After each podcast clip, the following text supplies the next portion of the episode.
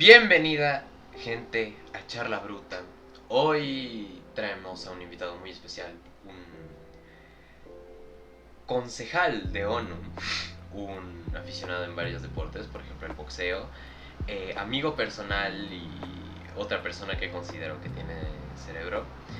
Eh, Fatuli, podrías presentarte como mi peor pesadilla. ¿Cómo estás, hermano? Eh, Me llamo. Anuar. Hoy, tratamos unos temas que considero que por los ámbitos que has pasado en tu vida, cuéntame un poco de ellos más después, que considero que van a resultar en unos grandes debates hoy. Y vale, preséntate. Ya, bueno, me llamo Anuar, ya me conoces. eh, he participado en algunos modelos de ONU, que creo que es por lo que me trajiste. También por algún que otro deporte y porque por lo general los debates salen muy bien cada vez que hablamos de temas controversiales. Ha- hab- Hablamos muy, muy encarecidamente, una vez casi hasta los quiños. Así que hoy podemos empezar con una problemática mundial. Hace una semana, hace una semana, si no mal me parece, nos vimos en la noticia de que el presidente de, Haití fue asesinado. Nosotros estuvimos especulando que eran personas del Caribe, por lo que decía la, la, la- la noticia, y pues no, somos un fracaso como periodistas y como personas, porque eran colombianos. Y al parecer fueron entrenadas por el Pentágono. Así que quiero ver tu punto de vista acerca de por qué Estados Unidos quiere hundir a países mucho más pequeños que sabemos que no pueden llegar a ser una potencia tan grande. Pues, en primer punto, sí, los, eh, los soldados que lastimosamente mataron al presidente Mois fueron colombianos, fueron entrenados en el Pentágono, ya se confirmó el jueves en The Washington Post, entonces, sí. Sin embargo, no pienso que sea un acto directo de Estados Unidos. Eh, tal vez tiene algo que ver y he escuchado ya teorías sobre que incluso la mujer del presidente estaba envuelta en el asesinato, porque se hace raro en cierto punto que haya sido asesinado el presidente y no su mujer estando al lado. O sea, sí, Sí, recibió una herida de bala también. Eso Justamente, pero no le mataron. Y O sea, ese es el punto. Qué, qué mal entrenamiento, por lo visto, coño, porque Puede ser, claro. no Justamente por dormido es, es el equiparable a, a jugar Dark Souls sin manos. Exacto. Entonces, se hace un poco raro que no le hayan matado. Le dan una bala, no le matan y de repente da todo su testimonio, los empleados totalmente ilesos, amarrados, bueno. Y fueron o sea, es que eso parece algo muy soft. Algo muy Ya, solo entonces- para el objetivo que era el presidente. Y eso usualmente no hace Estados Unidos, usualmente es una matanza. justamente por eso. Tal vez eh, es un tema un poco más allá, eso pueden ser temas de Estado, problemas internos, etcétera. Es Temas que no de se deben tocar, porque- Tiene uno de los eh, productos internos brutos más bajos y entiendo que está en decadencia. Así que supongo que el pueblo, por estar cansado, eh, contrató a, a gente que estaba especializada para matar gente. Pues no. Más que el pueblo, yo pienso que son secretos de Estado. Porque O sea, si ese otras personas del poder quieren arrebatárselo. Exacto, porque si el caso fuera del pueblo, ya tuviéramos más ejemplos a nivel mundial. Podría estar Venezuela, eh, dictaduras también en Medio Oriente. O sea, sí. Oye, algo que me acabo de enterar bien denso, que no tiene nada de contexto, pero no sé si te acuerdas de ese protestante que subió en la tarima de Maduro y dijo, Maduro, soy Nicolás, ayúdame, por favor. Ya, lo encontraron muerto tres años después de eso en una cabaña desnutrido. es normal que pase eso. O sea, La verdad es muy momento normal. Latinoamérica en, en su máxima expresión. No solo momento Latinoamérica, en general ha pasado siempre. Pudimos ver eso en el 45 con las guerras, Mm. guerras mundiales. Pudimos cuando ver también Hitler estaba en el poder con- pasaba eso. con, con, por ejemplo, Chile y, y- y- y que asesinaron a todos los, los indígenas de la zona. Eh, podemos verlo en Estados Unidos que también hicieron lo mismo. Acá no pasamos tanto, pero en las peores Bueno. dictaduras se ha, se, ha- se ha hecho este proceso. Nosotros tuvimos parte que ver también en la en la historia oscura de Latinoamérica cuando ex- existían todavía las dictaduras aquí Sí, sí, con. Pinochet. O sea, todos etcétera. tuvimos el papel. No, no, no hay que ser eximos de nada porque todos tuvimos algo que ver. Sí, justo por eso. Entonces, centrándonos en la pregunta, pues yo pienso que fue algo similar a un golpe de estado, pero por parte de Del personas Estado. con poder. Ajá, del propio estado. Ok. No, no pienso que tenga algo que ver Estados Unidos directamente en lo que, en lo que pasó. A ver, es un crimen horrible, detestable.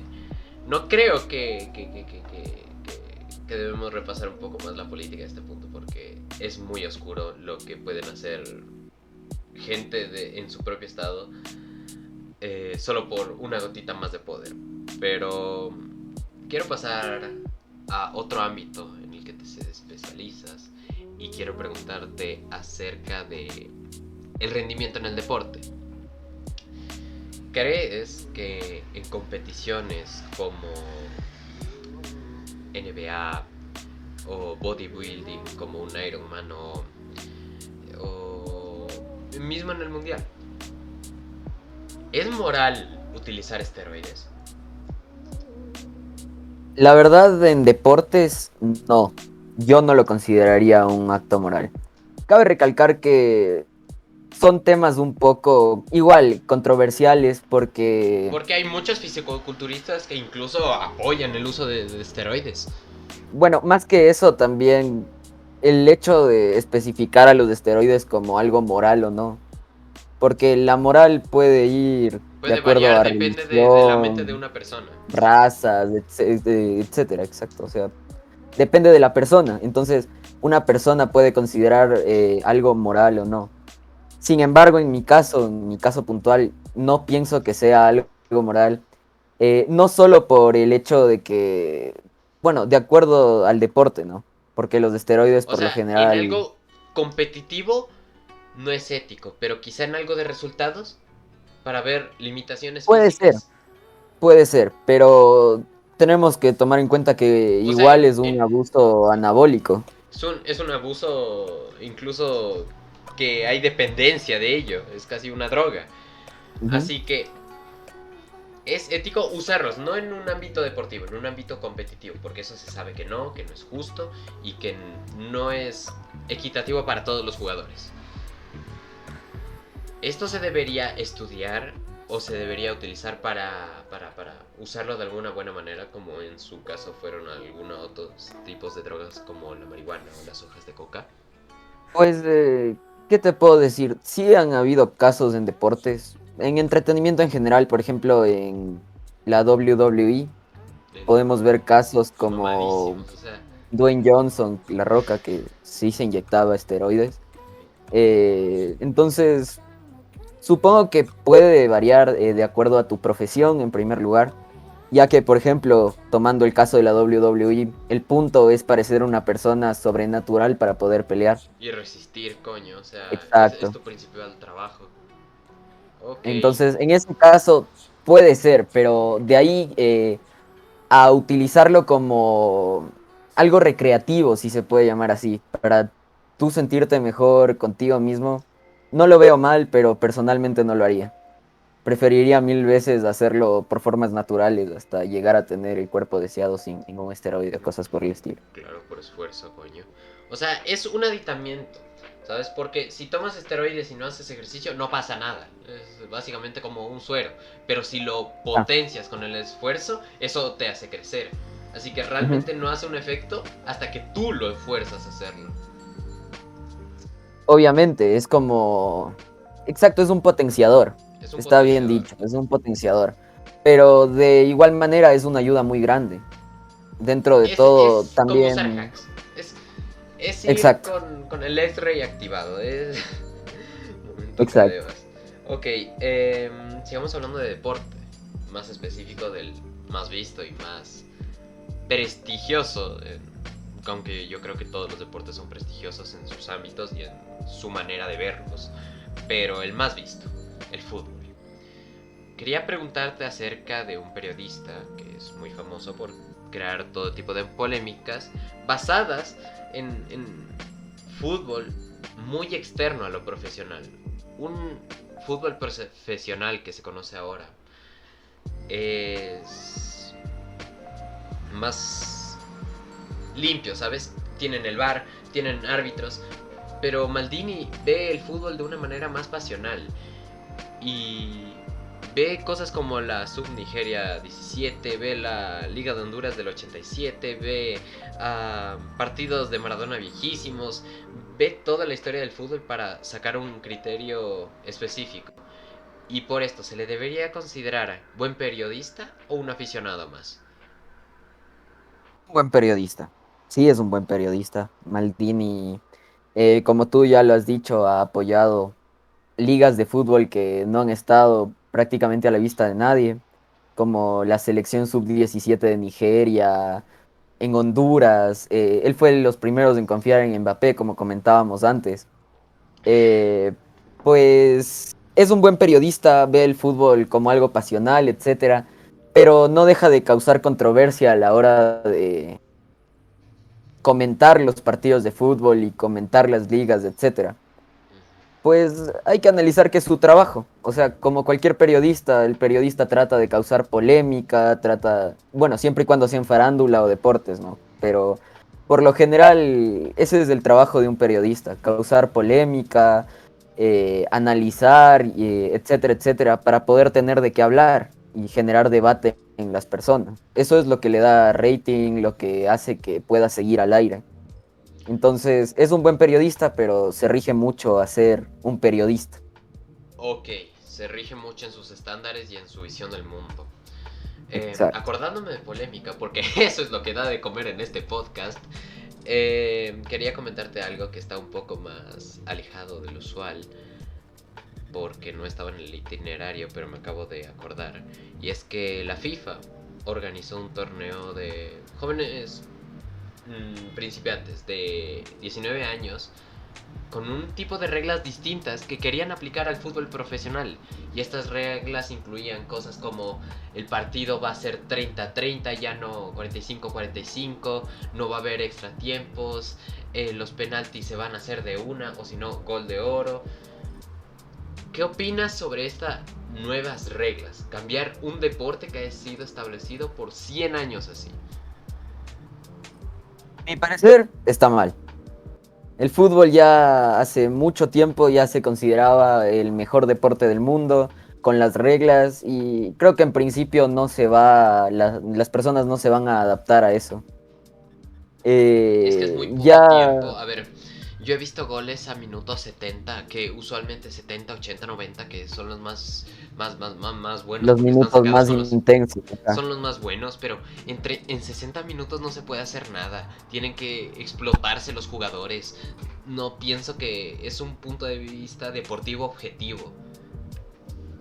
Sí, y más que eso, no te vas a adaptar a esa modalidad de fútbol.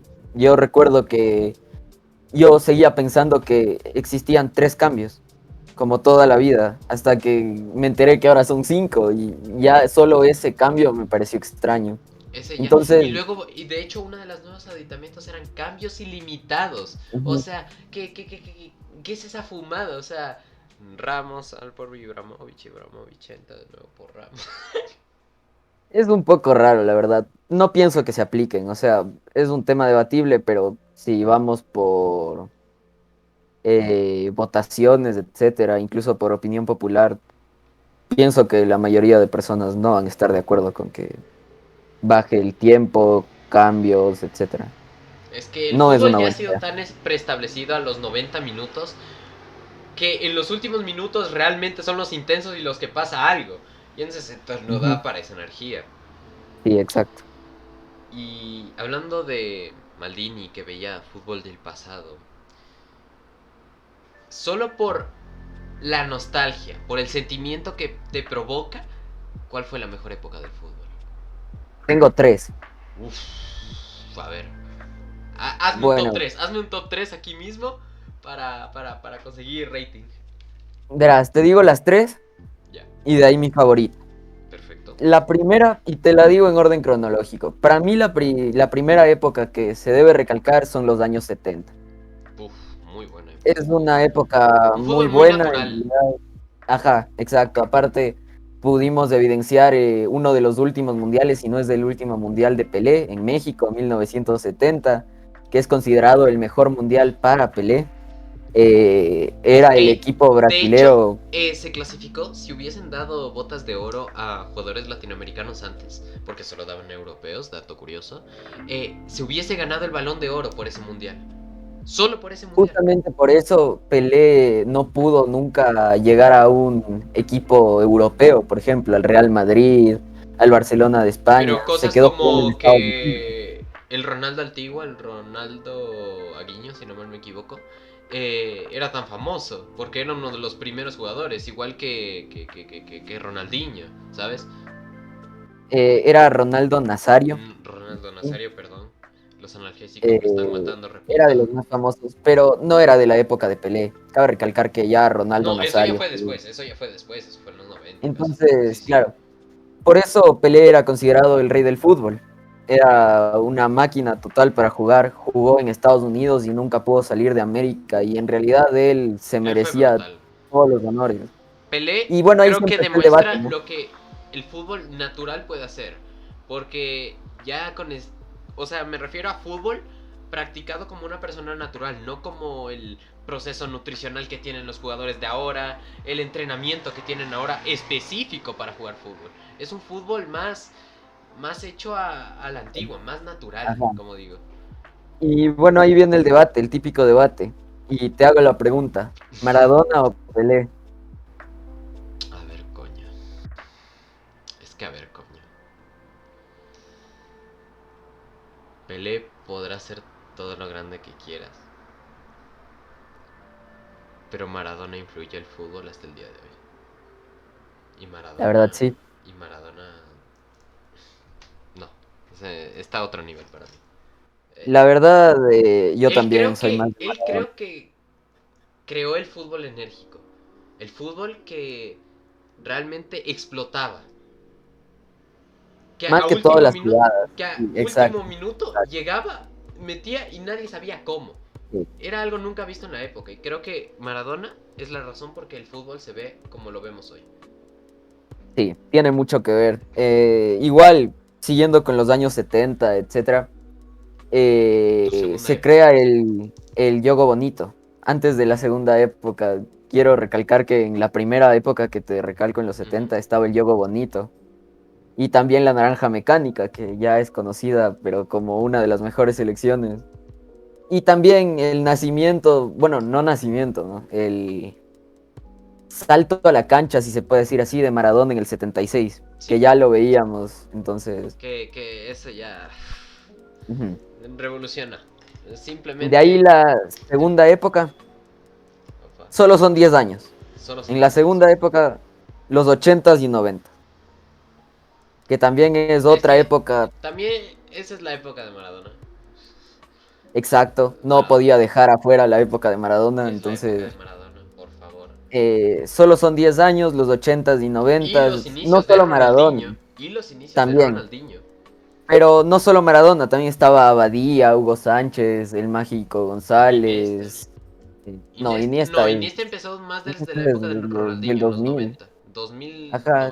es del 2000. Sí, sí. Pero en los 80s y 90s eh, habían grandes jugadores. Igual, me olvidé de recalcar, los 70s, la primera época, la época con los mejores arqueros del mundo. Estaba Khan, por ejemplo. Entonces, era algo impresionante. 80s y 90s, eh, Muy- la segunda también época. muy respetable la época de Maradona y el fútbol más vivo y sano. No sano, no sano. Exacto. Más bestia, diría yo. Porque incluso. Era más. En- Sí, era más bestia. Era más Fue la bestia. época más bestia. Ajá. Por ejemplo, eh, los ingleses estaban humillando a Maradona en, en, en- en la cancha de México 71 solo por lo de las un Malvinas. Y, y, y se nota Sí. cuando están enfocando al equipo de Argentina que Maradona está diciendo, hijos de puta. Y más que eso, ¿tú has visto los videos de Maradona peleándose en la cancha? En el mismo Sí. partido, Maradona, Maradona Se llama pelea en serio, o sea, a puñetes. Era, era otra cosa. Sí. Y la última época creo que es lógico, más que todo también porque es la época en la que yo estoy, en la que yo nací, la época del 2000 al 2018, solo hasta el 2018. Eh, recalco que el 2018 estamos hablando cuando Ronaldo, Cristiano Ronaldo, salió del Real Madrid, cuando se separó el triplete del Barcelona de España, que era de los mejores del mundo, Y Pep Guardiola, que Eh, también se fue, que... también, y también la ¿Cómo historia sufrí? que ¿Cómo hubo, sufrí como hincha del Madrid que soy? También, ¿Cómo sufrí?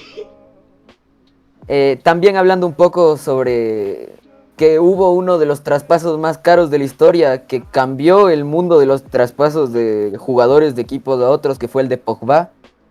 Entonces es una época que también ha hecho historia. Al principio del 2000 al 2010, Ronaldinho, empezaba Iniesta, eh, Kaká, Me encanta la, la, la selección de, de, de, de, ¿Cómo se llamaba esto? Eh, era un país... Era un país del norte de Europa. eh, intentando ganar la Copa del Mundo. un calvo que vende helados. Ah, qué verga. eh, y igual, en los Ah. 2000 está Zidane, Pirlo, Ah, eh, ¿cómo se llamaba este jugador uruguayo? Eh, golazo en 2010 de, de Sudáfrica. Uf, uruguayo. ¿de acuerdo? No, no me suena. De- déjame buscarlo, hasta eso sígueme platicando de la época. Y bueno, como ya último, la época en la que actualmente estamos viviendo y estamos viendo jubilarse a los jugadores de nuestra época, Cristiano Ronaldo, Leo Messi, Diego Forlán. Eh, Diego Forlán. ya, sí, sí, Diego Forlán, Diego es Forlán verdad. también es una máquina. Pero Diego Forlán eh, llegó hasta el preve- 2010. Fue la prebeta de Luis Suárez. Ajá, Fue la prebeta. es como que fue como eh, la, sí, fue como un que el corto, pero que punto de fue muy bueno de iniciación. arranque para Uruguay. Para el fútbol. Igual que, por ejemplo, ne- los primeros partidos de Neymar con Ronaldinho, cuando todavía jugaban Ronaldinho y Neymar en la cancha y dio el salto Neymar y Ronaldinho cada vez bajaba más. bueno. el pasaporte falso de Cabe Ronaldinho. recalcar justamente Ronaldinho después totalmente mal, pero bueno.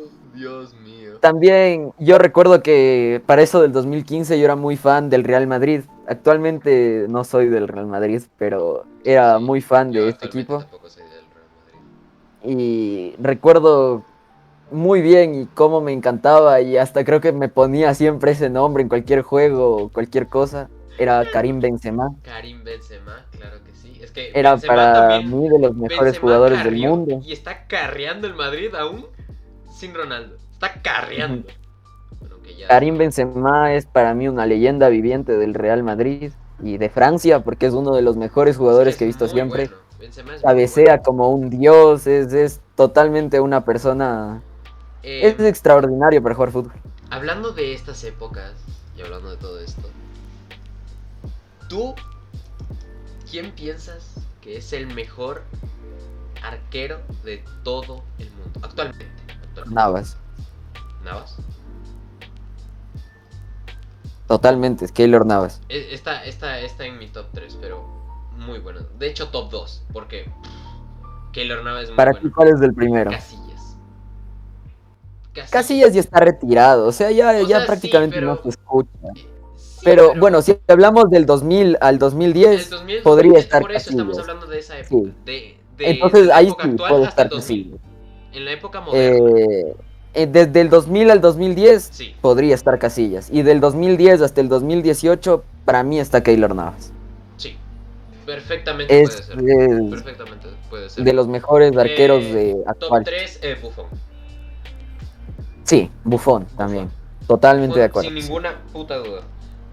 Em, y quería hacerte una última pregunta que no tiene nada que ver con jugadores buenos. ¿Quién piensas que realmente fue una decepción para el fútbol? Alguien que empezó tan bien, pero que nunca llegó a pegar. ¿Mm? Hazard. Hazard, sí. Fue de los mejores del Chelsea, era una estrella mundial, era totalmente de los mejores hasta su traslado al Real Madrid. Y no una decepción, pero alguien que puede explotar su potencial al Que- máximo y que no lo hace, muchísimo más, pero no le da la gana. eh, Pogba. El que puede También. explotar su potencial tanto como para ser de los mejores del mundo es Pogba. Y para mí la decepción puede ser Hazard.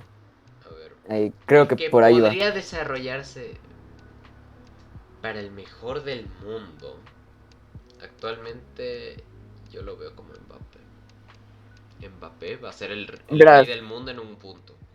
A Mbappé le consideraban al principio, cuando ganó su mundial y todo. Ya le estaban comparando con Messi por la edad y todo. Ni mierda, ni mierda. Pero la verdad es que Messi a esa edad ya tenía muchos más logros, tenía muchas más cosas, eh, ya era años, considerado el mejor del mundo. Pero créeme que Pogba Puede ser, ser. uno del. eh. Eh, Mbappé, Mbappé. va a ser uno de los mejores. De hecho, los Sin embargo, ahí tiene su competencia, como el Messi Cristiano Ronaldo, puede ser Mbappé Haaland. Haaland Haaland no se queda bueno. atrás. Es muy bueno y no tiene, claro, no tiene el logro que tiene Mbappé, que es un mundial a tan corta edad, ¿no? Sí. Que, bueno, Pero, yo ver, dudo mucho un que alguien pueda romper el récord de. Pelé. pero- Hay que, hay que respetar a Mbappé, que por eso le pusimos todos el ojo en la mira, que Mbappé va a ser buenísimo en los años siguientes y está pasando en el mejor periodo de su carrera. Em, volvamos al tema países. Ya quiero explotar el potencial ONU y hay muchos países con sistemas políticos que al rey del mundo no le gusta. Nosotros, tú, yo, los creadores de esta plataforma lo sabemos, es Estados Unidos. Y quería pedirte una lista, bueno, no lista, sino un análisis un poco detallado de cuáles serían los países que están bloqueados por, por él, por Estados Unidos. Bueno, en primer lugar, el que todo el mundo conoce, Cuba. Toda la vida ha sido no bloqueado. en La Habana, hermano, es horrible. Es- O sea, Cuba, totalmente, creo que eso todo el mundo sabe. Pero hay más. eh, por ejemplo, está Corea del Norte, que en realidad es un país que Aunque Ya por sus dictaduras y todo. bases, no. eh, de todas maneras Estados Unidos está detrás de Corea del Norte, de Venezuela, también está atrás de Irán, eh, Nicaragua. y creo que en general esos son los que más repercusiones han tenido por parte de Estados Unidos en el ámbito de bloqueos económicos. De bloqueos económicos, pero de bloqueos en general, bloqueos mundiales, que ningún país pueda comerciar con él. Bloqueos mundiales solo podríamos encontrar a Cuba, Solo a Cuba. que bueno, ver, básicamente Yo tengo entendido que países como Afganistán. Claro, en ese sentido pueden ser países de Medio Oriente, alguno que otro, pero el que todo el mundo se enfoca por las importaciones, que es un país que No básicamente pierde todo lo que recibe, porque todo lo que recibe se va a Estados Unidos, prácticamente todo, es Cuba. Como tú lo decías, no tienen internet en La Habana. eh, Tienen carros de, los empeña- 80, 60. Exacto. Y en lo que se empeña Estados Unidos, eh, por lo que he estado leyendo un poco, es en dejar totalmente aislado el comercio en los países, el comercio internacional. Eh, entonces, lo que va a generar a, a largo plazo es escasez de alimentos, medicina, energía, suministros. Momento Venezuela y Argentina, sin disculpándome con toda la audiencia que nos esté viendo, pero Argentina y, y Venezuela están jodidos. Sí, Venezuela más que todo un poco más. Venezuela muchísimo más, pero Argentina está, Pero está, está en los pasos. está- por ahí. Ok, Entonces, eh, sí, creo que hablando de estos países cerrados, porque no tienen mucho Producto Interno Bruto, de lo que has investigado y de lo que sabes, ¿cuáles crees que van a ser las siguientes potencias del mundo? Consideremos primero que existen cinco potencias, la G5, si sabes que son los Sí, sí, G5. sí, sí, sí. A Ya, ver, es, los cinco eh, grandes. China, Está Francia, Unidos, Francia, China, Rusia, Rusia Gran Bretaña Gran Bretaña. y Estados Unidos. Están los cinco. ¿ya? Entonces, eh, actualmente solo están los G5. Los G5 no son las únicas potencias mundiales que existen, existen más, pero los G5 son los que se encargan de toda la administración de la Organización de las Naciones Unidas eh, en Asamblea General, para ser claros, ¿ya? Mm.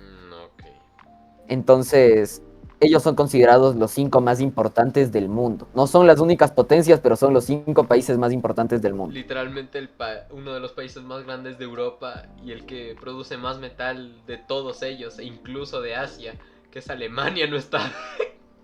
Porque hay incidente. Fue más, o sea, claro, pero sí, sí creo que está considerada, eso no te podría confirmar, pero yo creo que sí está considerado una potencia mundial. Sí, sí. Sin embargo, Potencia no mundial sí pertenece está al considerada, G5. Eso sí lo sabía. Eh, Ya. Pero Y ¿quiénes los que crees que siguen- van a ser los siguientes? Eh, hay una estadística que se ha denominado a 11 países como los próximos 11. Opa. ¿ya? Son 11 países que van a estar dentro del, orden mundial, si se podría llamar así, de los países eh, desarrollados totalmente. Está Bangladesh, Corea del Sur, Egipto, Filipinas, Indonesia, Irán, México, Nigeria, Pakistán, Turquía y Vietnam. Me sorprende que hayas mencionado un país como Bangladesh y no como la India, ¿sabes? O sea, Bangladesh tiene toda su tiene casi todo su producto interno bruto en el negocio de, la, de los textiles. Eh. Al contrario de, de India, que hace todo. ¿Qué pasa? Es que en India, como bien conocemos, existe una pobreza, pero total. Pero o sea, en Bangladesh peor.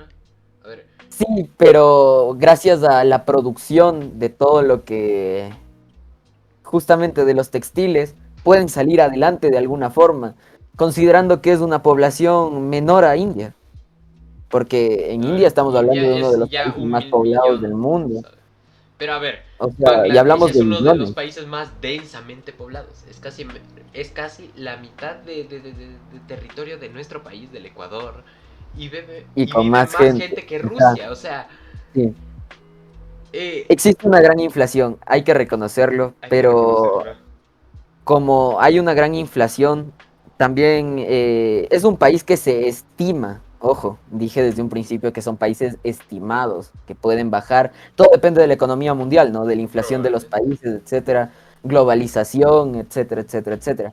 Sin embargo, se estima que puede ser una potencia mundial por la producción de textiles primero y porque generalmente es una es un país eh, es un país sobrepoblado, pero tienen trabajo.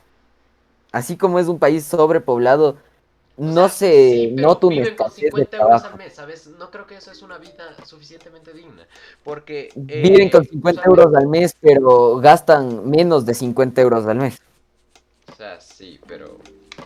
A ver, depende de cómo cuesten las cosas en, en- en el país determinado. En Bangladesh, eh, un, un, un yogur te puede valer un dólar. O sea, y un kilo de papa 50 centavos. Y estas son estimaciones reales que, que, que vi, de hecho. Así Verás, que.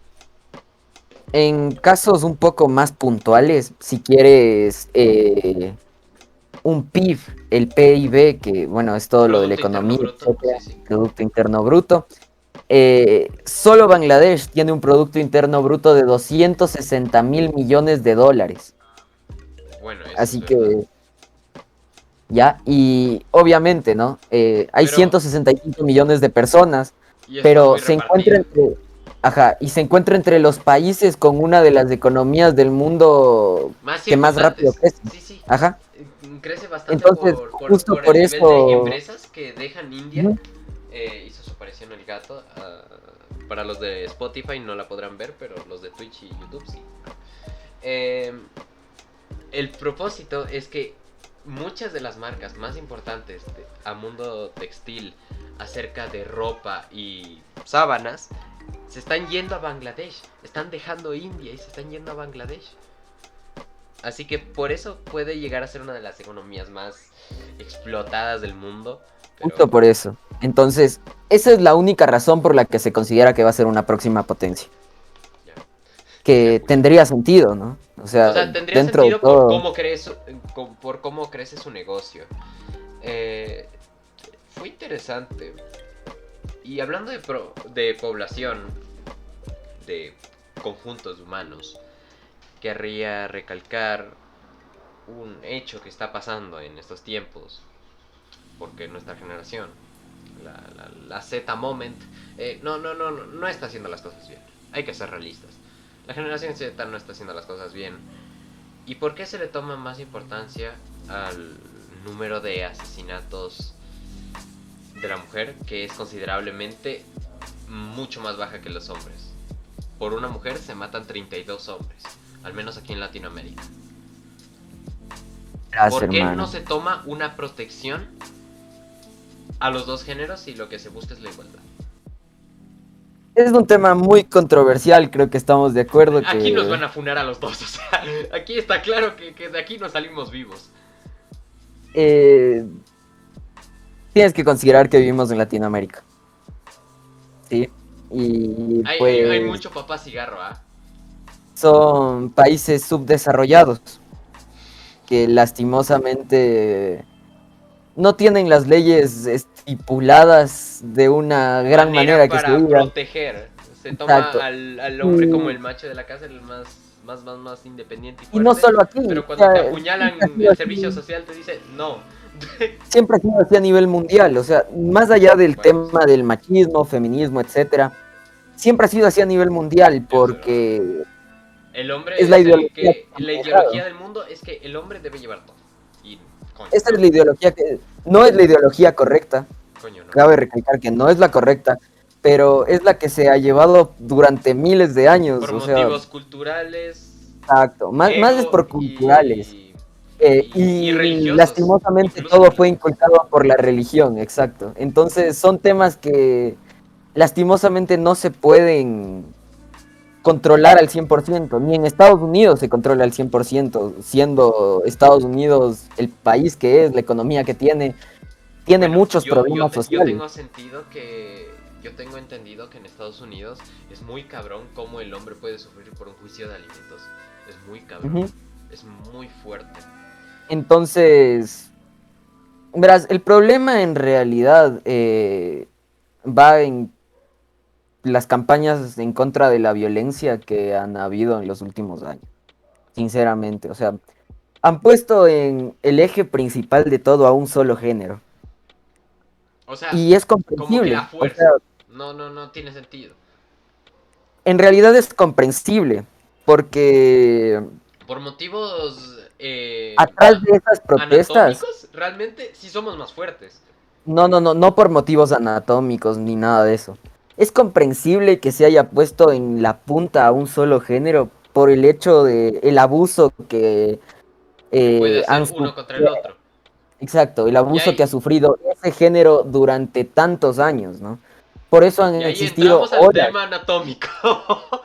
Exacto, claro. ahí es, ahí Pero es y por eso han existido- el hombre Olas y olas.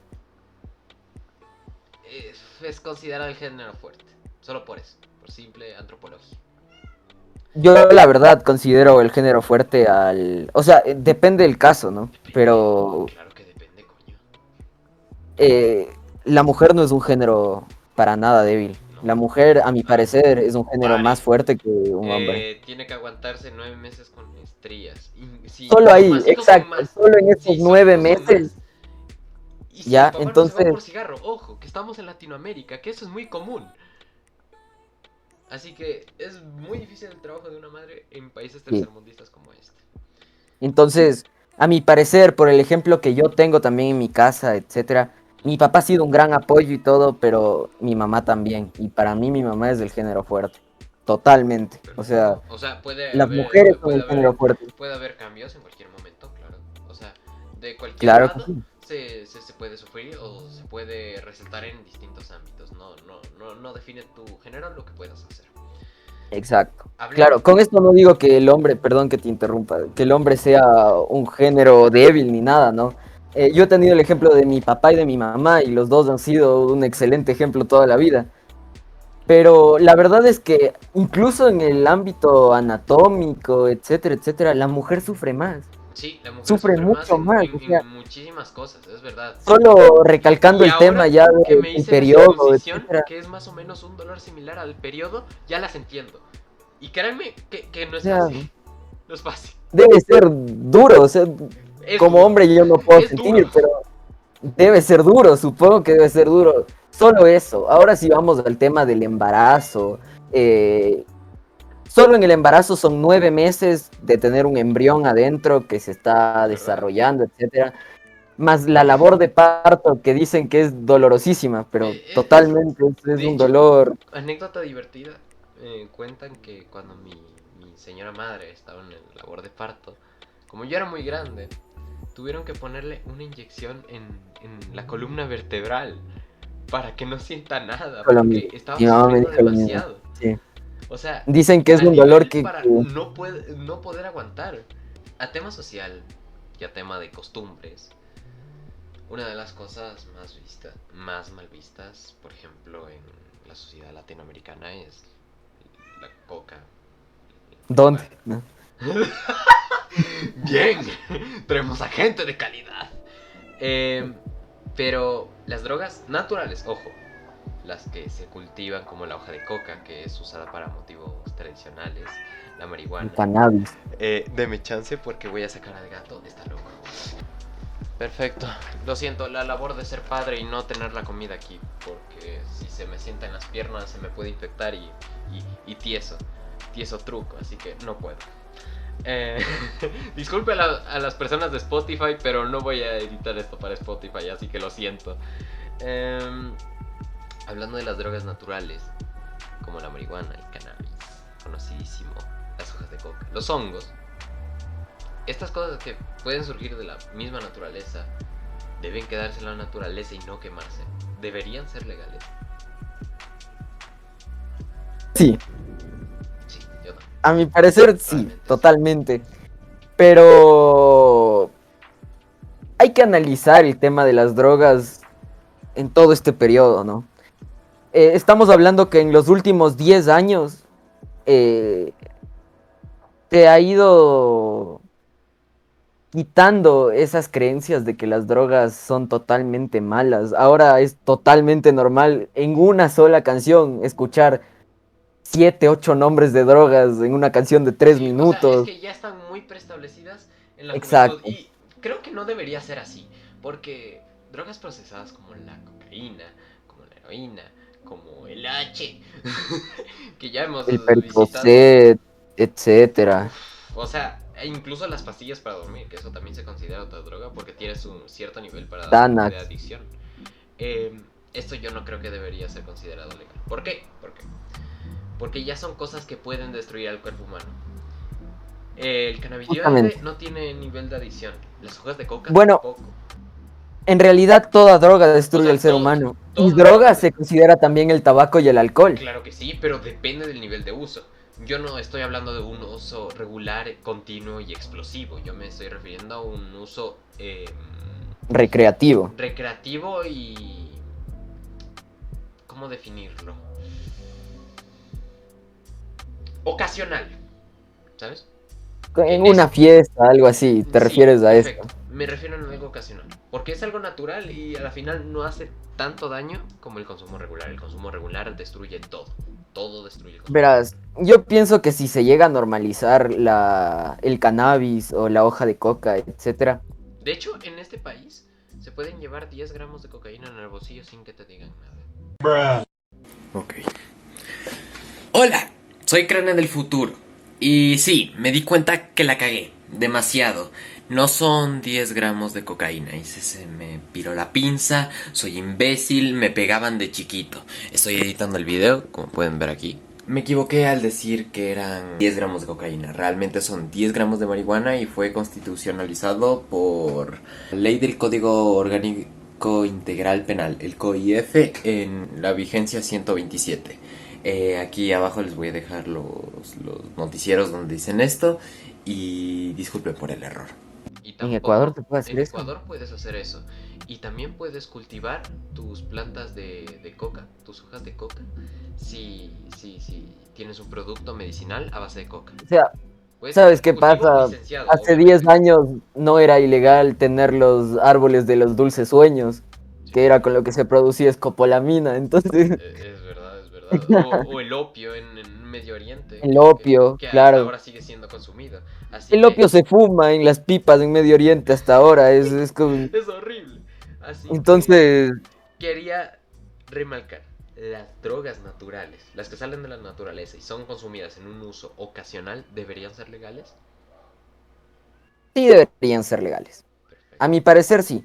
Deberían ser legales tanto en un uso medicinal como en un uso recreativo. Por ejemplo, Siempre en, el cuando- en el Parkinson, si recetan gotas de Eh, tetracannabinol, no solo en eh, el Parkinson. tiemblan. el- ¿Sabes en qué también se receta mucho? no en dolor quimioterapias, exacto. Para no sentir dolor te recomiendan el cannabis en Y gotas, para- en Y para pastillas. personas con, con, con psicosis está probando los hongos alucinógenos, así que Ujú.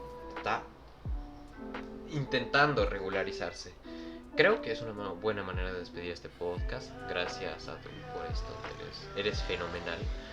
Eh, les voy a dejar su Instagram en la descripción, como siempre. También pueden ver el podcast en Spotify en la descripción. Y nos vemos en un siguiente episodio de Charla Bruta, que si no mal me equivoco sale este domingo. Así que nos vemos pronto.